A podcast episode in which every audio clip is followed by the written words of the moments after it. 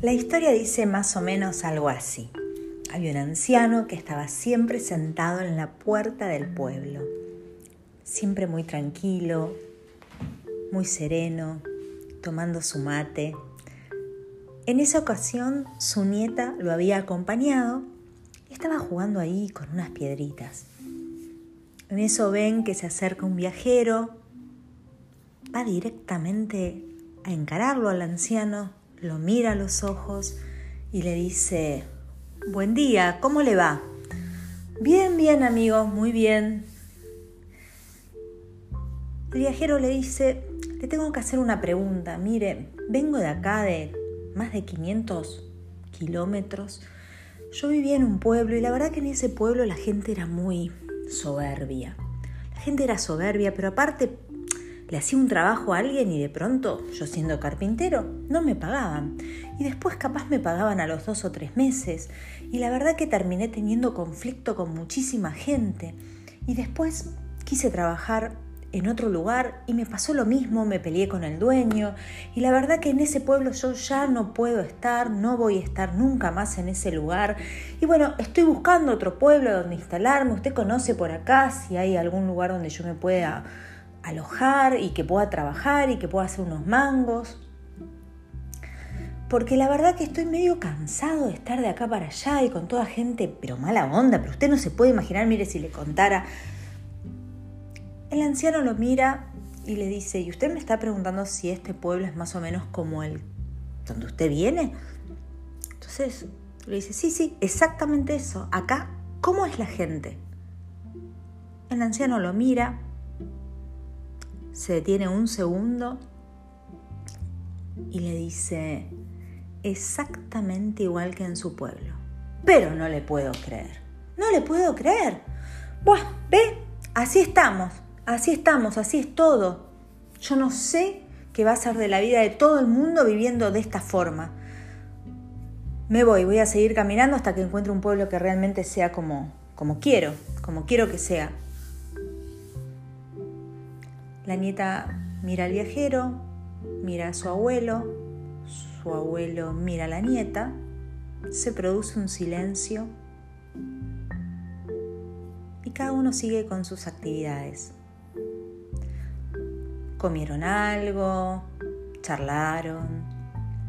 Y a las dos o tres horas más o menos, viene otro viajero. Buen día, buen día, anciano, ¿cómo le va? Bien, le dice, ¿y usted? Muy bien, la verdad muy bien. Acabo de encontrarme con unos chicos acá cerquita que estaban tocando la guitarra. Me, me quedé un rato ahí, tomé unos mates con ellos y, y ahora, bueno, nada, estoy buscando en realidad un lugar, un lugar donde, donde poder instalarme. Sabe que me gusta mucho viajar, me gusta mucho conocer a la gente, me gusta hacer amigos. Eh, nada, tengo como un espíritu así emprendedor y, la verdad que tengo ganas de, conocer otros lugares. Y bueno, eh, se me ocurrió que podía venir acá porque no sé, algo me gustó y lo veo a usted y la veo a su nieta y eh, ¿qué le parece este lugar para mí? ¿En qué sentido, amigo? le dice el anciano. Nada, ¿usted cree que yo acabo de encontrar gente que me voy a poder hacer amigos como tenía en mi otro pueblo, que voy a poder trabajar, encontraré un lugar para mí en este lugar? ¿Usted cómo lo ve? Eh, ¿Usted que conoce este pueblo, cómo lo ve? ¿Esto es para mí? Y el anciano lo mira y le dice, seguramente va a encontrar esos nuevos amigos, ese nuevo lugar para emprender y seguramente va a encontrar todo lo que había encontrado del pueblo donde usted viene. Así que que el viajero, con una sonrisa de oreja a oreja, agarra el camino que era largo, largo, largo y, y se quedó, y se quedó.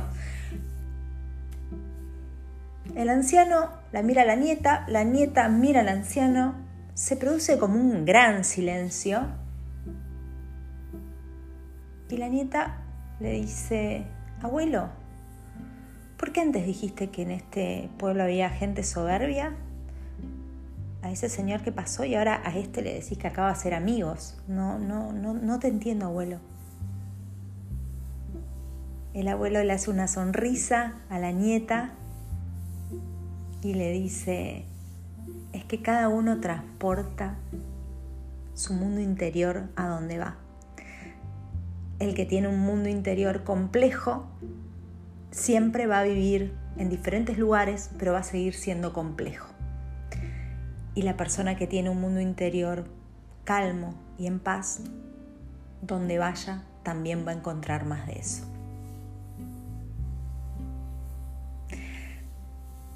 Para pensar, ¿no?